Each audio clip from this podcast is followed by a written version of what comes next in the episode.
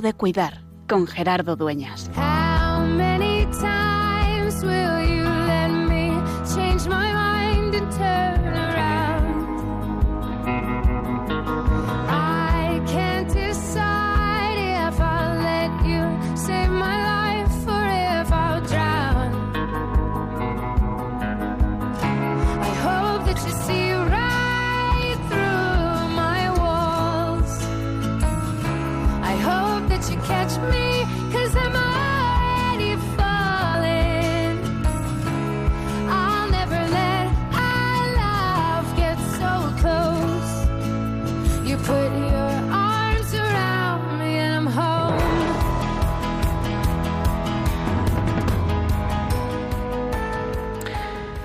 Salud, Monse, Rafa, María, Fran, Eva, José Manuel, Miguel, José Luis. Nombres de personas que están al otro lado, que nos escuchan y que son llamados. Acabamos de escuchar en la transmisión de la misa en el Evangelio de este martes de la semana 23 del tiempo ordinario que Jesús llamó a sus apóstoles por su nombre, con su historia, con todo lo que tenían, con las capacidades, aquello que hacían bien, lo que se les daba, lo que tenían experiencia, en lo que eran buenos, y también con sus fallos, con sus incapacidades, con lo que tenían que mejorar, con lo que tenían que cambiar. Por eso Dios llama por su nombre. Por eso Dios pronuncia desde el comienzo nuestro nombre de una manera nueva. Por eso desde el bautismo, en el que somos hechos hijos de Dios, somos llamados por nuestro nombre. Dios que cuenta con nosotros, en todo momento, en toda la historia. Primer programa de septiembre, y aunque la temporada en Radio María comenzará en octubre, como que nos empezamos a poner en marcha, el ambiente empieza el colegio, hoy aquí en Madrid han empezado los alumnos de infantil y primaria, mañana los de secundaria, también la universidad, todo se pone en marcha. Pero Dios sigue llamando, y sigue llamando en cualquier parte, y sigue llamando en medio de los problemas, en medio de la enfermedad, incluso como vamos a hablar esta tarde, en medio del terremoto en Haití. Dios sigue llamando, sigue contando contigo y conmigo. Dios se ha querido hacer necesitado de nuestras manos, de nuestra voz, de nuestra persona, para llevar al mundo la buena noticia de su salvación, la buena noticia de su llamada a la vida en eternidad junto a Él. Por eso, también en septiembre, también a la vuelta de las vacaciones, seguramente para muchos de nosotros, nos seguimos recordando que Dios nos llama, porque es, porque es siempre y porque es cada vez más tiempo de cuidar.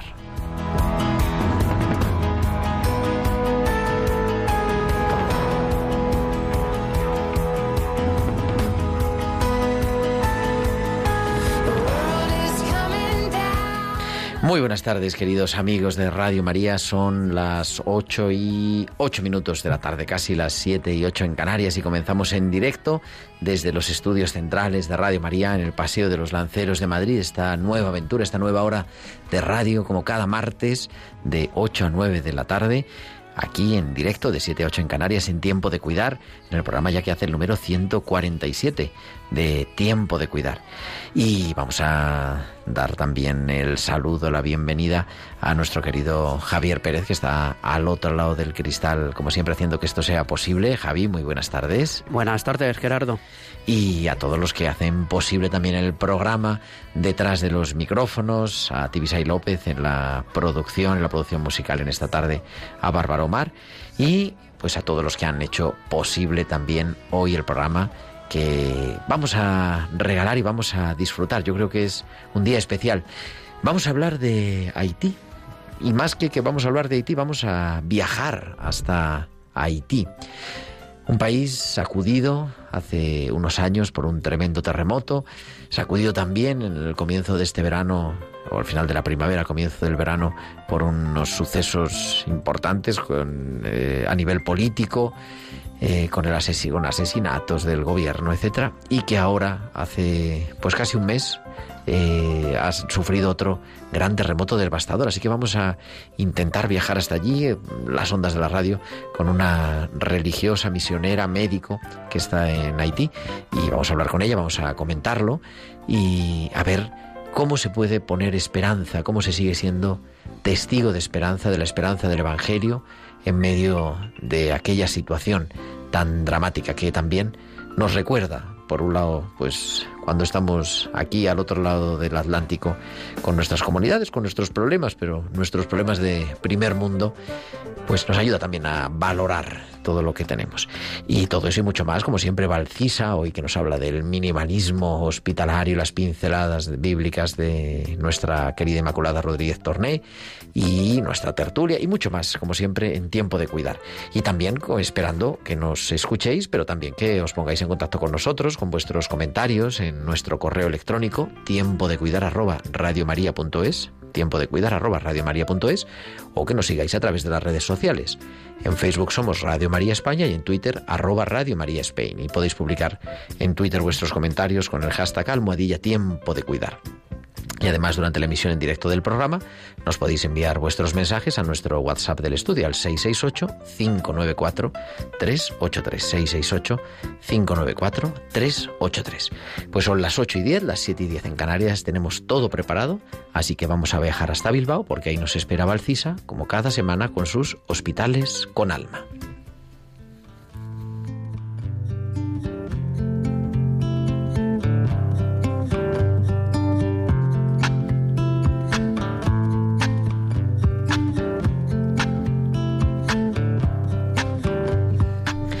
Pues Valcisa ya está preparada con sus hospitales con alma. Valcisa, muy buenas tardes.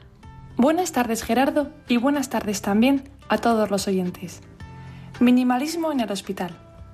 Una de las definiciones de minimalismo recogidas en la RAE es la tendencia estética e intelectual que busca la expresión de lo esencial eliminando lo superfluo. Hace unos días, visitando a una paciente en la planta, me quedé pensando en el minimalismo. Iba como de costumbre a pasar visita a primera hora de la mañana y al saludarle le quité las gafitas de oxígeno que llevaba. Ella me miró sorprendida. Agurchane, no te preocupes, ya no las necesitas. Algo más relajada me contestó, no sabes la felicidad que me da cada vez que vienes y me quitas cosas. No solo me hace más feliz porque tengo menos engorros, sino porque veo más cerca el irme para casa. Desde los años 60, con el empleo por primera vez del término minimalista, Richard Bolheim transformó la concepción de la obra de arte con el espacio presupuesta por la escultura de la vanguardia clásica. La revolución de la experiencia visual derivó en la búsqueda de la simplificación de todos los aspectos de la vida y reducirlos a la expresión más sencilla, en definitiva, reducir la vida a lo esencial. La vida puede parecerse muchas veces a un ingreso en el hospital, en el que sin haber sido conscientes nos encontramos rodeados de cosas. No tienen por qué ser cosas malas. Pero el hecho de estar rodeados a veces nos impide discernir qué cosas tenemos que son fundamentales. Conforme un paciente va mejorando, se le van retirando los soportes que hacen que su salud esté mejor. Y cuando él mismo está íntegramente sano, ya no necesita nada de lo externo. Y como Gucharne expresaba, eso hace sentirme feliz. Reconocer que la felicidad no está determinada por las cosas externas es la clave para ser más libre y empezar a ser más feliz. Viene bien recordar la frase de Miles van der Rohe que dice, menos es más. Hasta la semana que viene. Hasta la semana que viene, Valcisa, te esperamos en tiempo de cuidar con los hospitales con alma.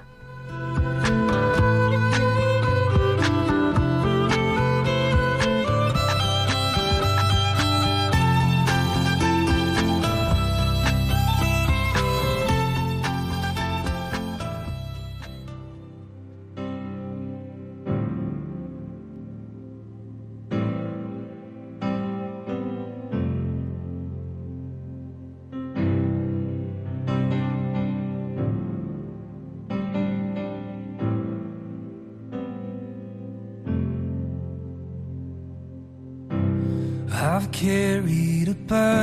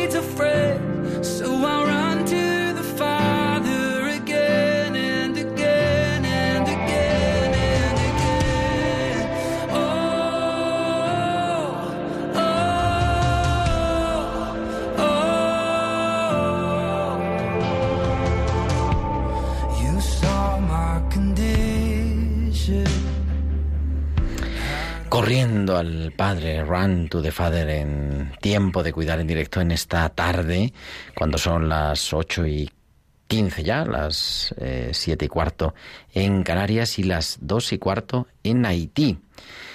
Valle Chías González Blanch, muy buenas tardes. Hola, buenas tardes. Muy buenas tardes. Valle es, bueno, es de todo. Tengo un currículum aquí de cuatro o cinco páginas. Médico, licenciado en medicina, también en teología, máster en medicina tropical. y salud. Teología, algo. Bueno, algo de teología, eh, profesora y religiosa de Jesús María, sobre todo, ¿no, Valle? Sí, lo primero. Bueno, es una entrevista que llevamos preparando con una cierta preocupación, porque en Haití hay algunos problemas. Pero bueno, te oímos bien. ¿Cuál es la situación, Valle? ¿Cómo estás?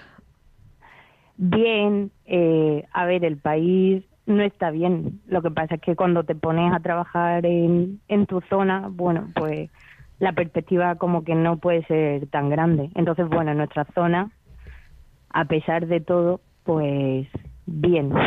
Por lo menos las casas no se han caído. que un, algo es país, algo. un país tremendamente azotado hace 10 años, me parece, ¿verdad? Por otro Sí. gran terremoto, también por una inestabilidad política tremenda hace unos meses y ahora, ¿cuándo ha sido el terremoto? Porque no tengo yo aquí el, el último 14 de terremoto. agosto. El 14 de agosto, En o sea, agosto. hace tres semanas. Sí, Y, o sea, que es como la herida sobre la herida. sí. Eh, es muy duro. O sea, la gente aquí, la que verdad es que tiene una capacidad para levantarse. O sea, yo lo comentaba hace poco con, con gente, con, con amigas, con compañeras, porque aquí pasa algo y al día siguiente la gente vuelve a estar otra vez en la calle, ¿no? Están tan acostumbrados a volver a levantarse que impresiona por una parte, por otras dirá, joder, pues es algo que no se están curando, ¿no? Y pero sí, o sea, siguen, ellos se levantan y siguen. Bueno, no tene- notamos nada de acento de Haití, más bien de Sevilla, creo, ¿no? ¿O de dónde? Eso De no- Sevilla, de Sevilla. De Sevilla. Pero vamos, que si quieres te hablo en creol, que es el idioma de aquí. No, porque entonces no nos vamos a, a enterar mucho. ¿Qué hace una religiosa de Jesús María? Que además hemos hablado contigo hace año y medio, porque es que Valle se ve que le gusta meterse en, en varios líos. Así como. Yo a mí también me gusta meterme en líos, claro, pero no, no de, de este nivel.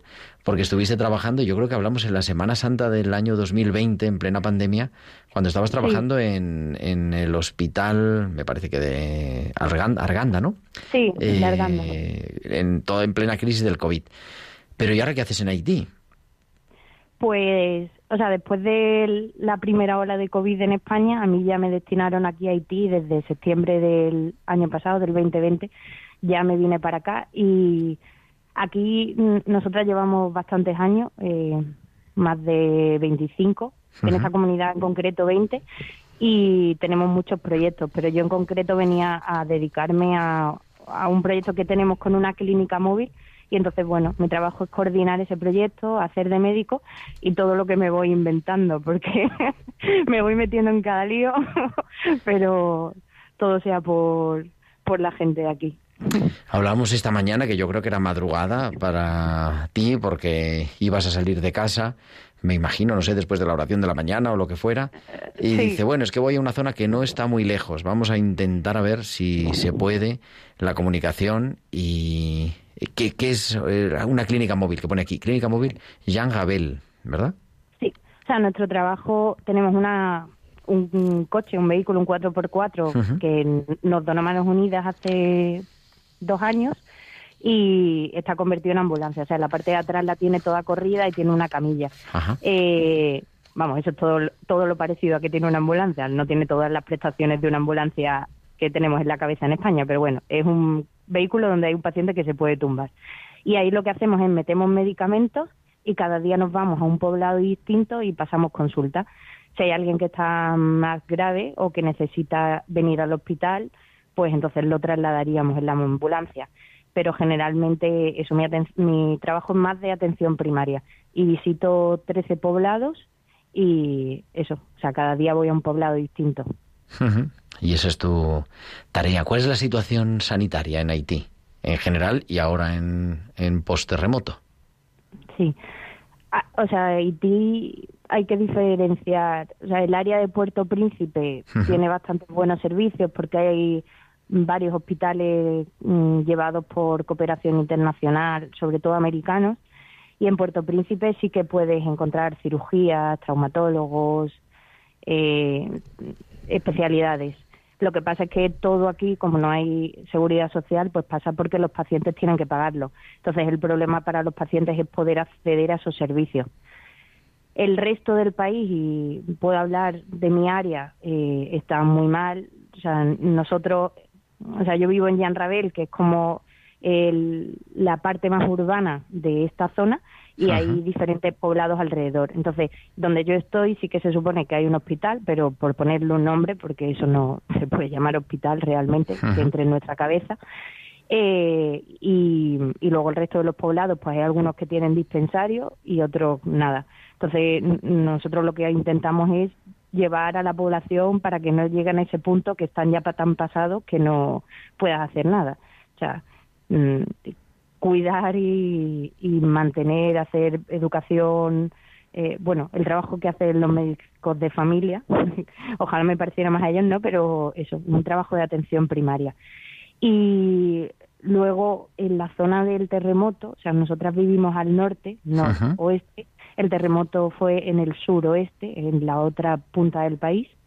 Eh, allí ahora mismo eh, la primera semana fue de rescatar víctimas y trasladar y, y atender lo más urgente y después ahora ya están en fase de ver qué hacen con todas las personas pues, que han sido amputadas y todo eso y en ponerse a reconstruir servicios eh, porque muchos centros de salud se han caído iglesias, colegios, ¿no? Pero bueno, como lo que nos interesa ahora es la salud, pues eso, muchos centros de salud se han caído y dispensarios, entonces eh, hay varios proyectos mm, por diferentes vías que buscan reconstruir eso.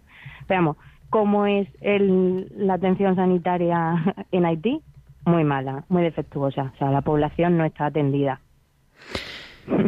¿Y con qué medios cuentas? Humanos y, y materiales, claro. Eh, a ver, Aparte de un pre- 4x4. Sí, tenemos un 4x4.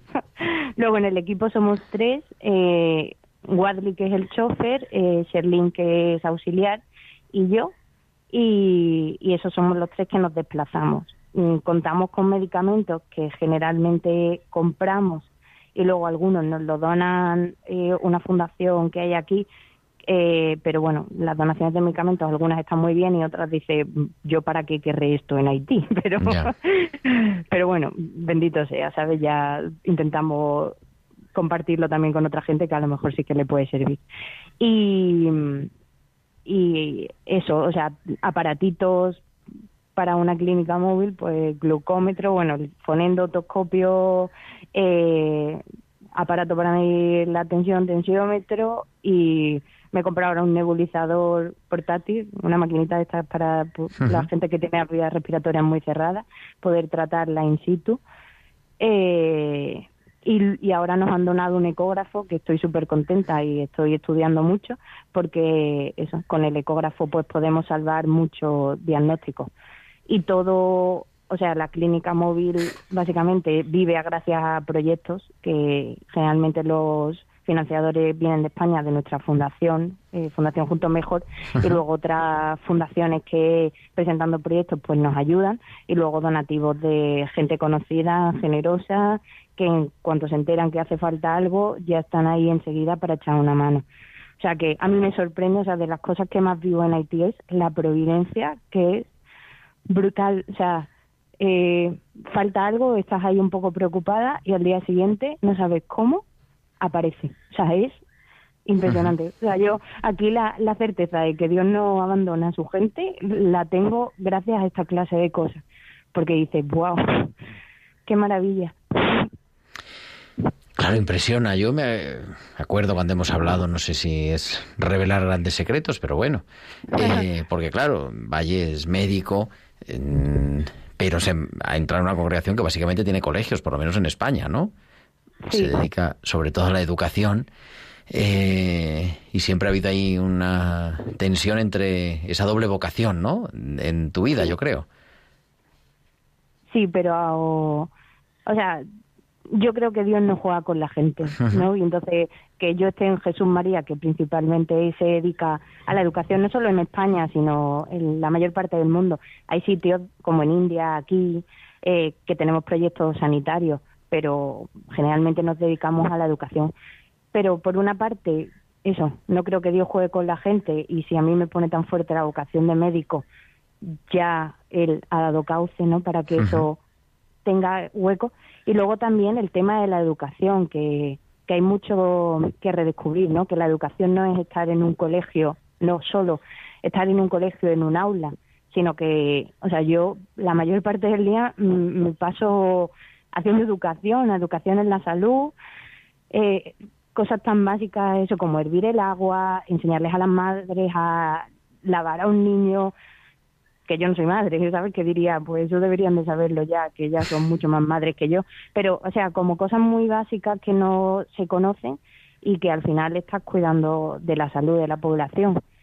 Eh, y eso es educación, ¿no? Entonces, la mirada ha sido un poco más alta, que yo me he tenido que dar cuenta, ¿no? Que, que hay mucho más, que la educación es mucho más amplia y más bonita que simplemente estar en un aula con un libro, ¿no? Eh, pero luego también, pues esa otra parte de medicina pura y dura de Fonendo, que, que también se puede, ¿no? Yo creo que eso, que Dios no juega al final con la, con la gente y han sido años de batalla, ahora lo digo muy fácil, a lo mejor hace siete estaba yo ahí, pero sí, o sea, a día de hoy tengo la certeza de que Dios no juega con nosotros. Oye, ¿y con qué? Ah, supongo que hay historias todos los días, porque atiendes, pues no sé, 50 pacientes al día o una cosa así, ¿no? Pero, hmm. ¿alguna historia que te haya tocado el corazón por lo profundo, por lo anecdótico, no sé, que nos quieras compartir en tiempo de cuidar. Historia, a ver, bonita, mucha. O sea, hoy que es el primer día de volver a rodar la clínica móvil después del tiempo del verano, eh, eso, ¿no? De la gente que he visto hoy, pues cuatro son o sea, son de pacientes, ¿no? Que son gente que ya he visto cuatro o cinco veces. eh, entonces, o sea, por una parte, pues eso, ¿no? El bonito es el que también voy como, entre comillas, teniendo mi cartera de gente que ya conozco, que ya sé quién es la madre de quién. Que tu cupo de pacientes que dicen aquí. Sí. Pero, o sea, historias así bonitas, por ejemplo, hay una niña, que ahora es como uno de nuestros focos de atención, hay una niña de seis años en uno de los poblados, que además también tenemos un cole allí, eh, que tuvo un accidente de moto y, y por el accidente, pues no sé si por el mal cuidado que se le dio al principio, eh, porque tardaron mucho, yo no lo sé, pero por lo que fuera, al final le han tenido que amputar la pierna. Una niña de seis años. Aquí con, la, con lo mal que están los caminos, o sea, que la niña no puede llegar al colegio. O sea, no es tan fácil como sentarle en una silla de ruedas y llevarla al colegio. La tienen que llevar a caballito en una familia también muy pobre, muy su madre no está bien de la cabeza, eh, su tía tiene tuberculosis, bueno, es una familia muy pobre y una situación muy dura entonces, esto, ¿no? Eh, bueno, esa niña, eh, cuando vino a consulta por primera vez, no, porque vino a recibir, o sea, a recoger antibióticos, a que le diésemos hierro y tal, porque había perdido mucha sangre. Cuando yo exploré por primera vez ese muñón, porque yo no sabía ni qué había pasado, ni qué era todo eso, ¿no? Y entonces le quité la venda al muñón y tenía ese muñón delante, o sea, para mí fue como algo tan sagrado, ¿no? Y gracias a Dios, o sí, tenemos un taller de prótesis que en, Puerto Príncipe que hizo Isa Solá, una religiosa nuestra que asesinaron en Puerto Príncipe. Te iba a preguntar ahora precisamente por ella. Sí, pues ella hizo un taller de prótesis, entonces pues estamos eh, organizándolo todo para que la niña pueda ir a que le tomen ya las medidas y a que le pongan la prótesis, ¿no? Porque en toda esta zona pues no hay nada. Pero eso, ¿no? Pues la suerte, entre comillas, bueno, la mala suerte para la niña es su situación, ¿no? pero la suerte, entre comillas, de que pues que existe ese contacto con nosotras y que podemos gestionar todo, ¿no? Que Puerto Príncipe se va a quedar en nuestra casa, que esa como historia bonita. Historias anecdóticas, eh, también unas cuantas, porque su cultura a veces a mí es como, pero qué, o sea, hay veces que me han traído a niños a consulta porque se ríen por la noche. Y yo, que se ríen por la noche, porque claro, a ellos le entran las cosas del vudú, ¿no? Entonces eso dicen, esto no está bien, esto no está bien. Entonces que se ríe por la noche y yo, lo he entendido bien, entonces yo pregunto otra vez, pero sí, sí, sí, que se ríe por la noche. Y yo, Mejor que se ríe que llore. Claro, yo no soy pediatra, pero bueno, yo, no, eso no pasa nada, no pasa nada, claro, pero yo entre esas cosas, en cuanto llego a casa, pregunto a mis amigos, yo, a ver, pediatras, que un niño se ría por la noche, ah, eso de desarrollo neurológico, está fenomenal, buenísimo. Y yo, menos mal, ¿sabes? A mí no me sonaba raro, pero a ver si esto estoy yo aquí diciendo una barbaridad. Eso, o sea, cosas de la cultura suya que tú dices, pero si eso no es una enfermedad, ah, no, no pasa nada, no pasa nada. Oye, decías, hablabas de Isabel Solá, que ha hecho ahora cinco años, que fue hace cinco días, el 2 de septiembre, ¿no? Que ha hecho cinco años que fue asesinada. Eh, y que creo que, hombre, en, en Haití, para las religiosas de Jesús María, fue un momento duro, trágico, también de darle visibilidad a sus proyectos, a la congregación.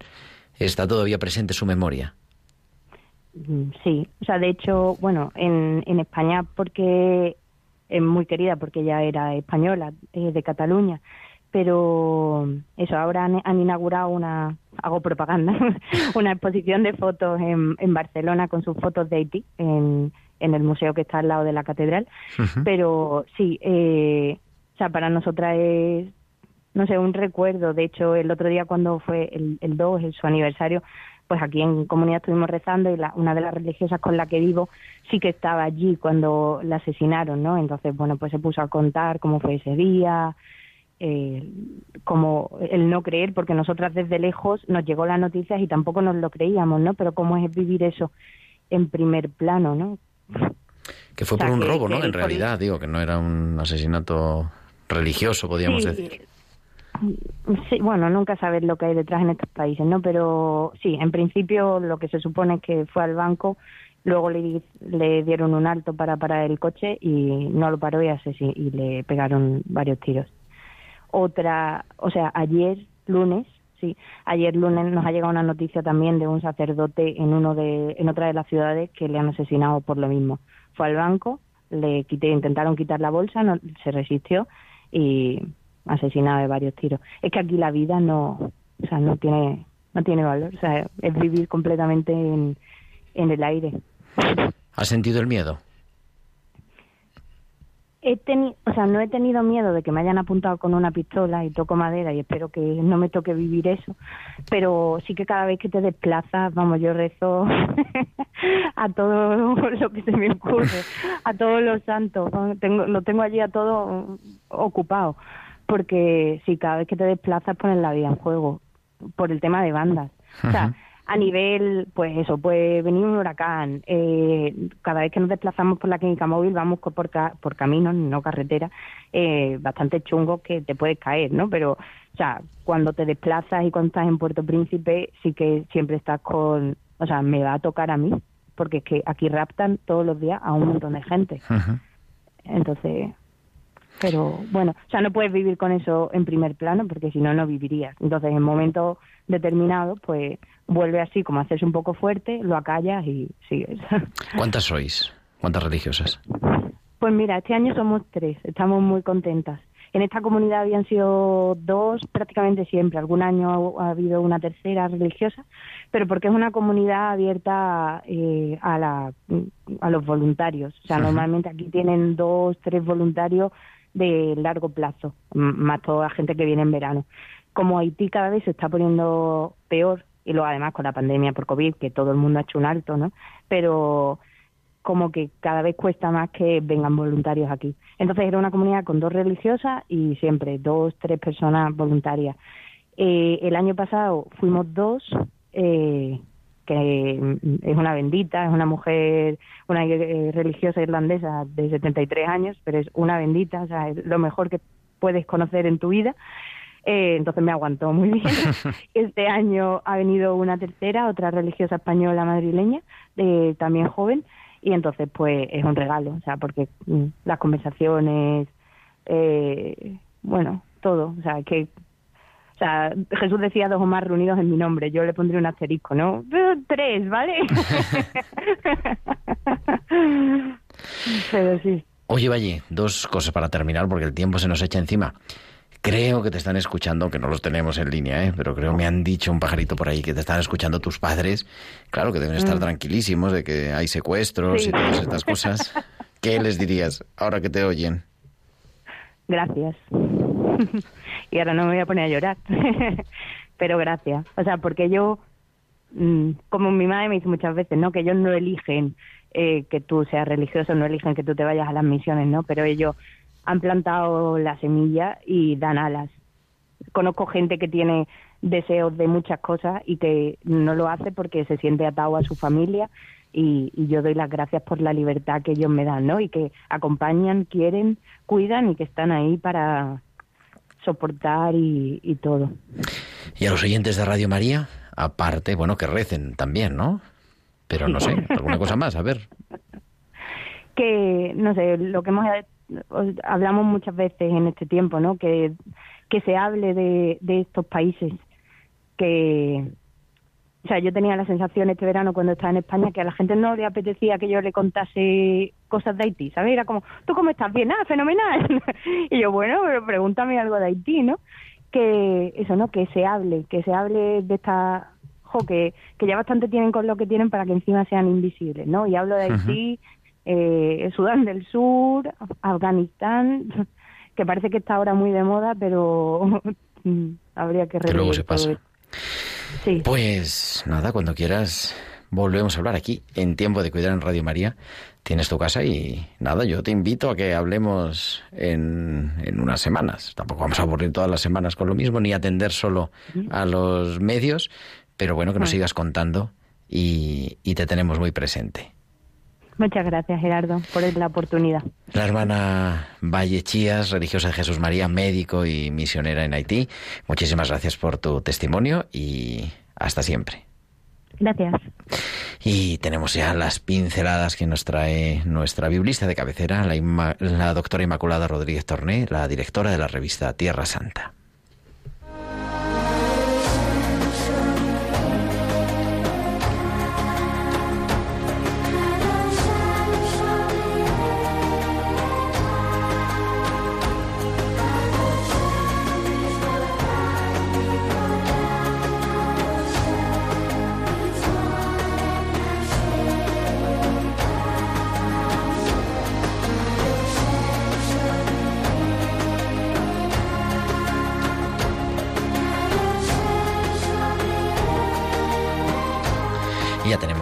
Inma Rodríguez Torné. Inma, muy buenas tardes. Buenas tardes, querido Gerardo y queridos amigos de Tiempo de Cuidar. Bueno, pues ya estamos de vuelta. Ya se acabaron las vacaciones, decimos adiós al verano y damos la bienvenida a un nuevo curso. Las televisiones ya hace tiempo que han hablado del síndrome postvocacional, de la depresión de la vuelta al trabajo. No sé, a veces me parece que Occidente el primer mundo, la vieja Europa, como que nos miramos demasiado el ombligo. No hace falta más que echar un vistazo a lo que ha pasado y todavía sigue pasando en Afganistán, en Haití, al que va dedicado este programa. A tanta gente le gustaría tener trabajo, aunque fuera con síndrome. En fin, qué distinta es la realidad para unos y para otros. Quizá no podamos ir a esos países a echar una mano, pero podemos hacer mucho desde donde estamos cada uno. Seguimos en el año de San José y quiero hablar también hoy de él. A mí me parece que es uno de los santos de esos a los que el Papa llama los santos de la puerta de al lado. Un santo que no hizo milagros, que sepamos. Su santidad consistió en hacer lo que tenía que hacer. Es decir, creer en Dios, que sabía mucho más que él, cuidar de María y de Jesús, trabajar, reír, rezar, amar. Su decisión de ser el padre del niño que tenía su esposa en su seno cambió la historia. Su sí fue tan trascendental como el de María. De hecho, en la Biblia tenemos en paralelo las dos llamadas, como en forma de díptico, la de María y la de San José. La primera en el Evangelio de Lucas y la segunda en el de Mateo. Sin San José, nada de lo que leemos en los Evangelios hubiera sido posible. Y durante siglos ha ocupado un lugar discreto y, y secundario. Lo que estamos haciendo en este año santo es ensalzar una vida hecha de pequeños gestos, de cotidianeidad, de amor silencioso, de entrega sencilla y diaria. Esa es la historia de San José y también la de María y Jesús en Nazaret. En este empeño que tenemos por sacar a la luz lo que sucedió en aquella aldea perdida de Galilea, yo creo que Jesús es el primero que seguro que quiere que honremos a su Padre de la Tierra. Así que yo me imagino pues la cena y, y el diálogo me imagino a Jesús diciendo, porque no hay nada escondido que no llegue a conocerse, nada oculto que no llegue a revelarse. Argumenta Jesús con la frase evangélica. Y me imagino también a San José sonriendo, que remata la conversación familiar diciendo, Anda Jesús, que siervos inútiles somos, que solo he hecho lo que tenía que hacer. Bueno, pues ahí lo dejo y hasta la semana que viene, amigo. Hasta la semana que viene, Inma. Te esperamos aquí en Tiempo de Cuidar con las pinceladas bíblicas que cada semana nos trae la doctora Rodríguez Torné.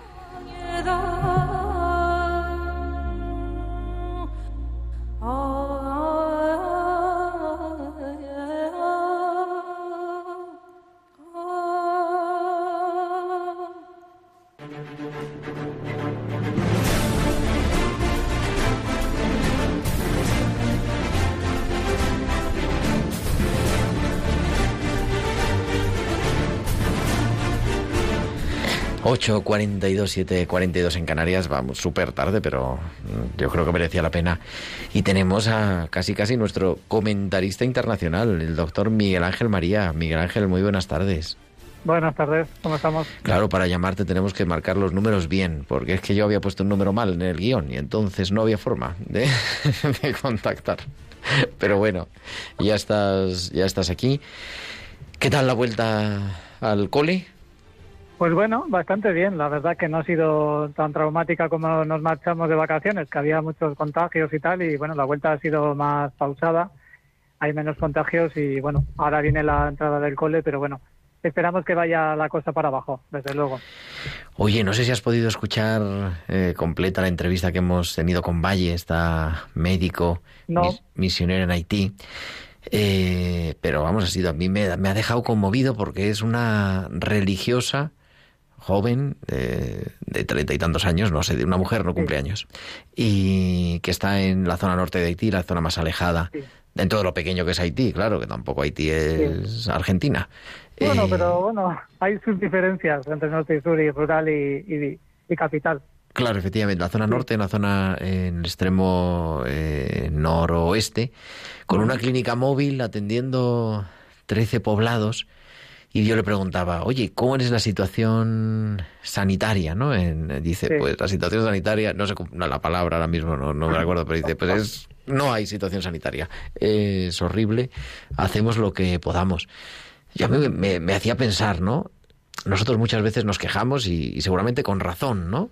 Pero claro, esto, el, el levantar un poquito el zoom y ver otras cosas nos, Sí, nos toca. Estuve leyendo la entrevista de La Vanguardia que le hicieron este hace Ajá. poco.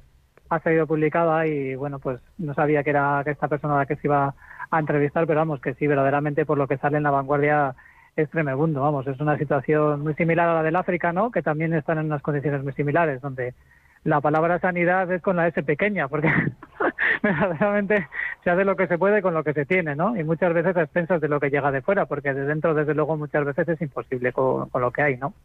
Claro, efectivamente. Además, dice, claro, llega de todo.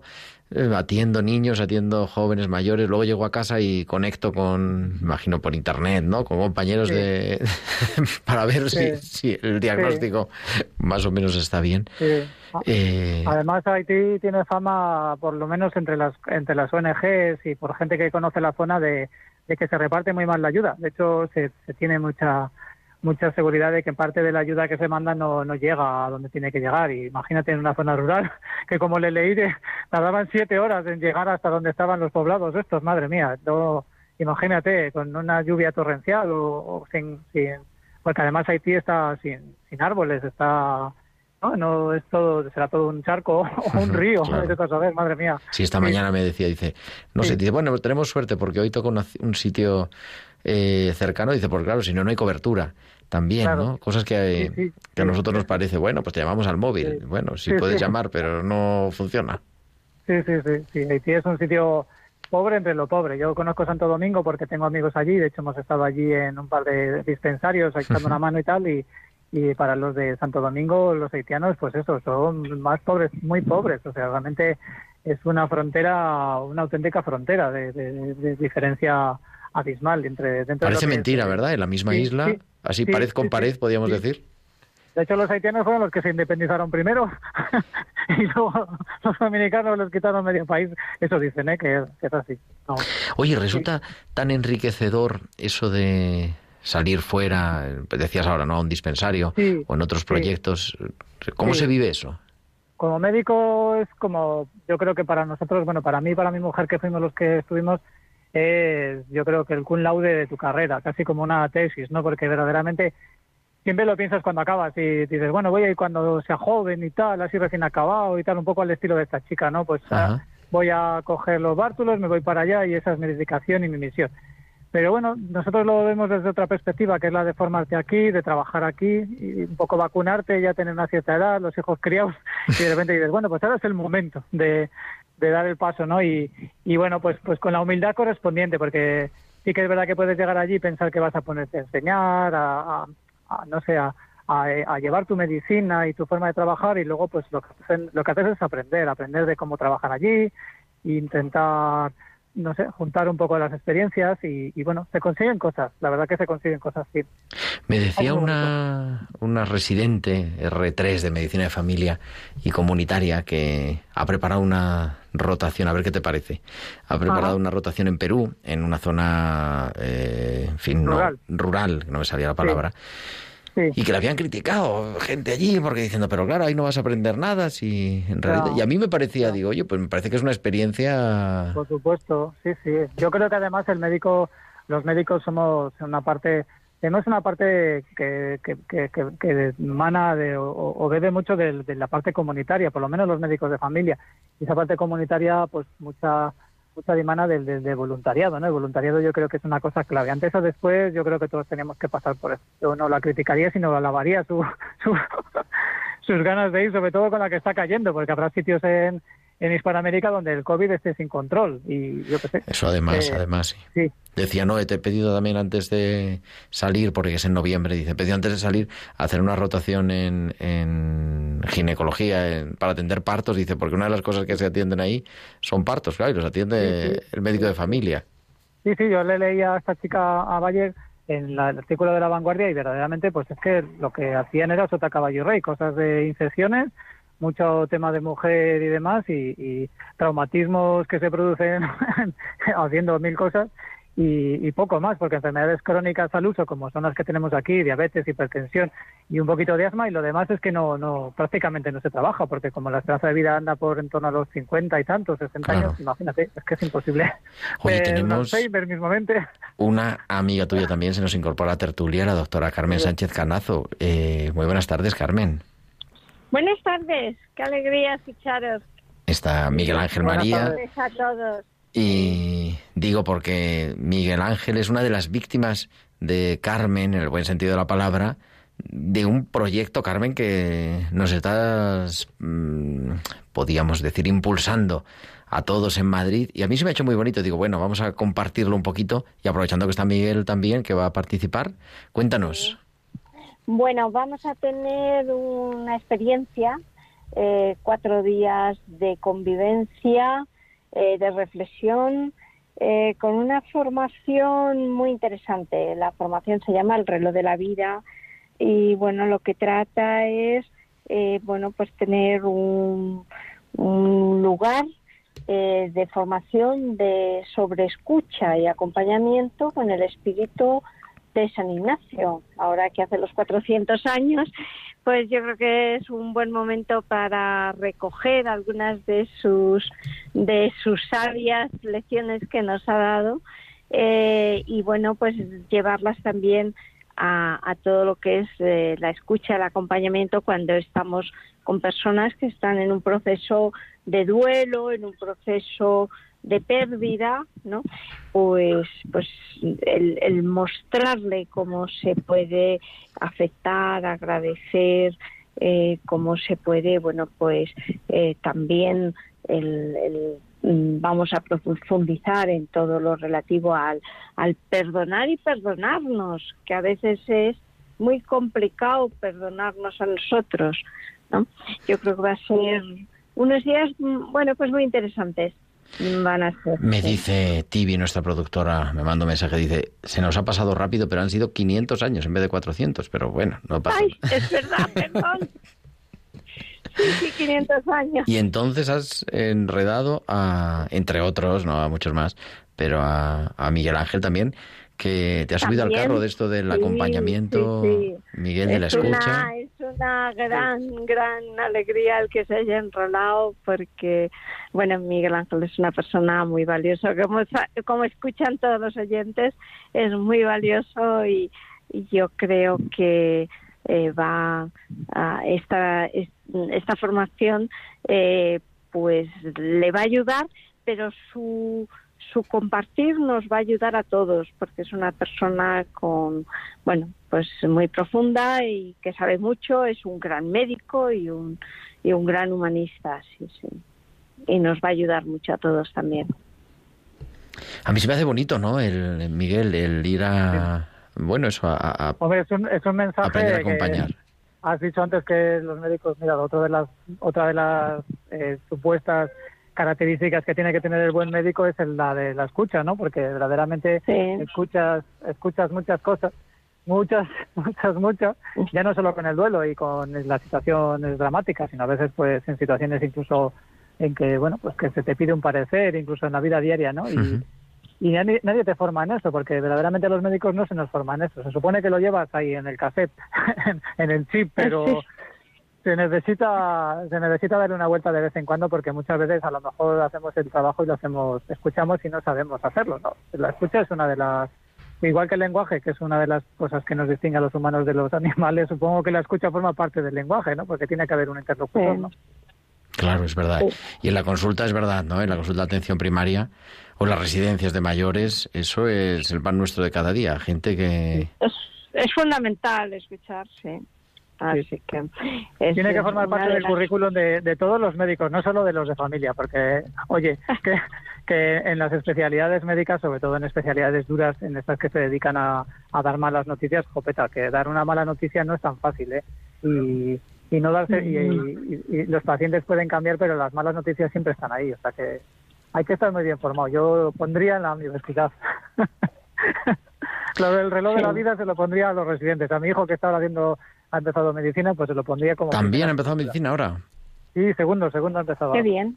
Bueno, bueno, una familia de, de médicos por todas partes. Pues nada, aquí, Sí, sí. aquí tenemos. Qué alegría. Oye, pues ya os emplazo que a la vuelta, la semana que viene, vamos a hacer un programa especial porque es la exaltación de la cruz, pero quizá la siguiente que nos podáis compartir un poco algunas claves que habéis aprendido para que también podamos nosotros, en la medida de lo posible, eh, pues sumarnos ese acompañamiento en clave ignaciana en este 500 aniversario de, eh, de la conversión de San Ignacio.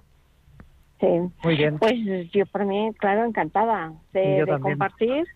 Y porque yo creo que va a ser muy bonito, porque también vamos a hablar de del sentido de la existencia de la vida, ¿no? Y, y cómo dar sentido a nuestra vida y ayudar a que otros tengan. Y, y yo creo que, bueno, pues vamos a poder hablar un ratito en la radio. Muy bien.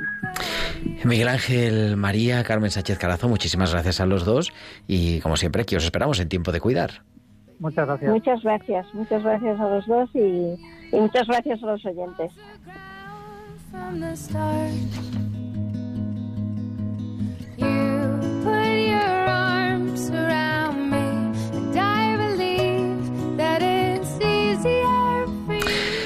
Y llegamos al final de nuestro programa, las 8 y 54, las 7 y 54 en Canarias, y volveremos la semana que viene. Un programa para saborear, para volver a escuchar la entrevista a la hermana Valle y, para, pues como siempre, seguir compartiendo. Recordamos que hemos estrenado hace un mes escaso la nueva web de Radio María, radiomaria.es. Ahí podéis entrar en los podcasts y encontráis todos los podcasts de Tiempo de Cuidar y de todos los programas de Radio María. Nosotros volveremos el próximo martes, que será 14 de septiembre, será la fiesta de la exaltación de la cruz, y hablaremos de eso, de cómo la enfermedad nos hace compartir la cruz del Señor y cómo también en esa clave le podemos dar un sentido redentor, unir nuestro dolor al dolor del Señor Jesús que transforma la cruz en lugar de resurrección. Pero eso será el próximo martes. Muchísimas gracias a Javier Pérez en el control de sonido y nosotros nos escuchamos en siete días. Un abrazo de vuestro amigo el diácono Gerardo Dueñas. Han escuchado Tiempo de Cuidar con Gerardo Dueñas.